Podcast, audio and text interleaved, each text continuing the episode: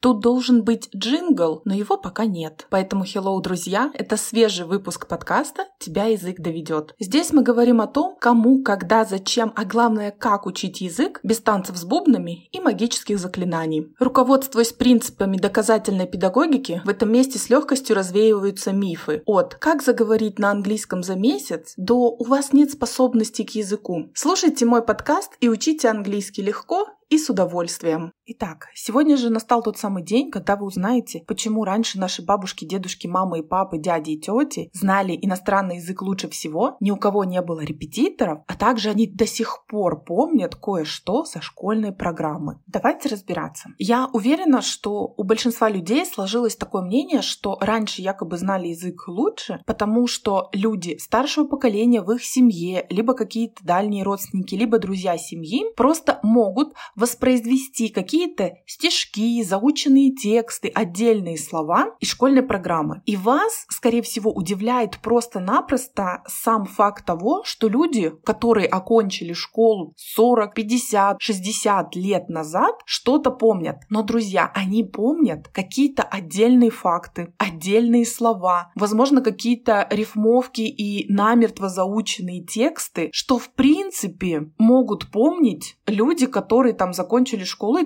20 лет назад, и 10 лет назад, и 30 лет назад. Даже я закончила школу 17 лет назад, что я совсем ничего не помню. Какие-то отдельные факты, все равно что-то всплывет в моей памяти. Поэтому Просто поэтому у людей как бы сложился такой образ, что раньше знали язык лучше из-за того, что люди просто старшего поколения помнят какие-то факты из школьной программы. Да, я знаю, что, возможно, кто-то действительно хорошо знал язык, учил его, повторял. Но, опять же, все очень по-разному учились в школе. Один что-то может вспомнить более хорошо и большее количество фактов, другой просто-напросто может вспомнить чуть меньше. Просто подождите, пройдет какое-то время, как вы окончите школу и вспомните, попытайтесь хотя бы, что осталось у вас в памяти после окончания данного заведения. Наверняка будет что-то, что вы будете помнить. Стихи, которые учили на уроках литературы. То же самое. Лукоморье дуб зеленый. Я помню чудное мгновение. И некоторые другие вы можете помнить какие-то рассказы. Но опять же, это не говорит о том, что что вы там хорошо учились и хорошо там знали литературу или любили. Просто заставляли это делать, потому что надо было получить отметку. Еще один момент, на который бы я хотела обратить ваше внимание, нужно конкретно уточнить, что же делали наши бабушки, дедушки, мамы и папы на уроках иностранного языка. Как правило, вся работа сводилась к чтению и переводу то есть чтению текстов и, соответственно, их переводу на русский язык. Поэтому знали много слов и учили слова. Логично, что если ты не знаешь слова, ты не сможешь перевести текст. Ну и, соответственно, элементарные правила грамматики. Отсюда вытекает вывод, что раньше был популярен грамматика, переводной метод во всей красе просто. Но я хочу вам сказать, что не было распространено говорение. Коммуникативная методика, потому что а с кем разговаривать, а с кем общаться. Были особые политические условия, когда люди были невыездные, железный занавес и так далее. Иностранцев тоже было не так много в нашей стране, поэтому, собственно говоря, с кем общаться, в этом не было никакой нужды. Просто сиди, переводи тексты. Еще один любопытный факт. Популярен в то время был немецкий язык. Второй по популярности был французский, английский был наименее востребованным. И вот теперь вам для справки. Чтобы научиться читать по-немецки, достаточно 4-5 занятий. Ну вот за месяц, я вам говорю, 8 занятий, это просто максимум.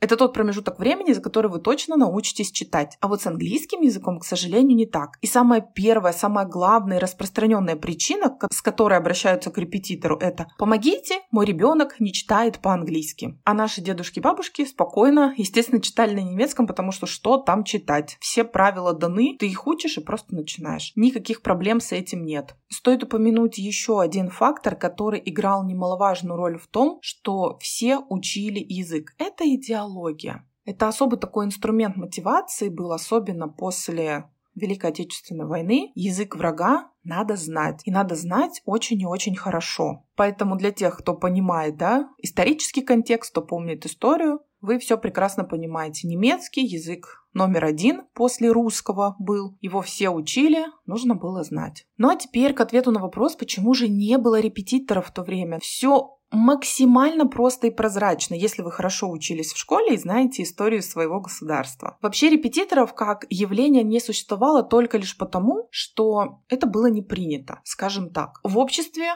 очень сильно порицались люди, которые плохо учились, откровенно ленились, тунеядцы. Вы, кстати, должны знать, что там даже за тунеядство статья раньше была. Тебе все старались помочь. Во-первых, учителя в школе занимались, либо твои товарищи брали шефство над тобой, то есть и давай, давай, давай, помогать, помогать, помогать. Моя мама даже рассказывала, что, что у них в классе была девочка, которая, ну, не очень хорошо знала немецкий, и они вот с ней сидели, зубрили тексты, учили читать. Принято было вообще, в принципе, друг друг другу помогать, помогать безвозмездно, помогать бесплатно. Это делали учителя, это делали дети, одноклассники, друзья, потому что в обществе, ну, порицалось, и некоторые старались хотя бы получить тройку по предмету. В сегодняшнем подкасте, как мне кажется, я озвучила самые главные причины, почему же раньше знали все-таки язык лучше и не было репетиторов. Пишите ваши варианты ответов в комментариях, будет интересно почитать. На сегодня у меня все. Ставьте лайки, оставляйте комментарии, задавайте ваши вопросы. А мы